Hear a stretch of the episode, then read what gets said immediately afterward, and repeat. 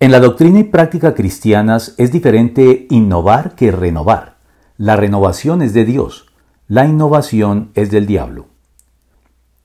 La innovación es apreciada y fomentada en el campo del emprendimiento, la industria y la tecnología, en donde presta una gran utilidad a la hora de llevar a cabo la necesaria reingeniería o reinvención que nos permita adaptarnos constructiva y provechosamente a los cambios en nuestro entorno.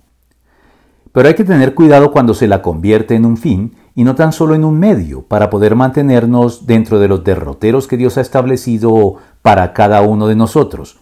enmarcados en el propósito para el cual fuimos creados, tal como lo expresa el Catecismo Menor de Westminster. El fin principal de la existencia del hombre es glorificar a Dios y gozar de Él para siempre.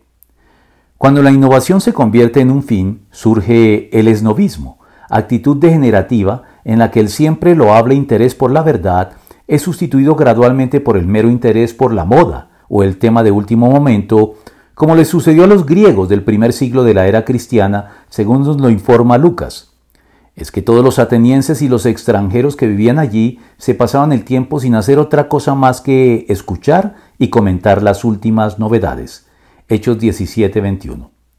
Y es que, en último término, no hay en realidad nada nuevo, por lo que cualquier novedad que sea de provecho es producto de la renovación segura que Dios lleva a cabo en el mundo, mientras que el culto a lo novedoso, simplemente por serlo, entraña peligros que Satanás capitaliza muy bien a favor de sus perversos propósitos, promoviendo la innovación en todos los frentes para desviar nuestra atención de la verdad eterna revelada de forma culminante en Cristo.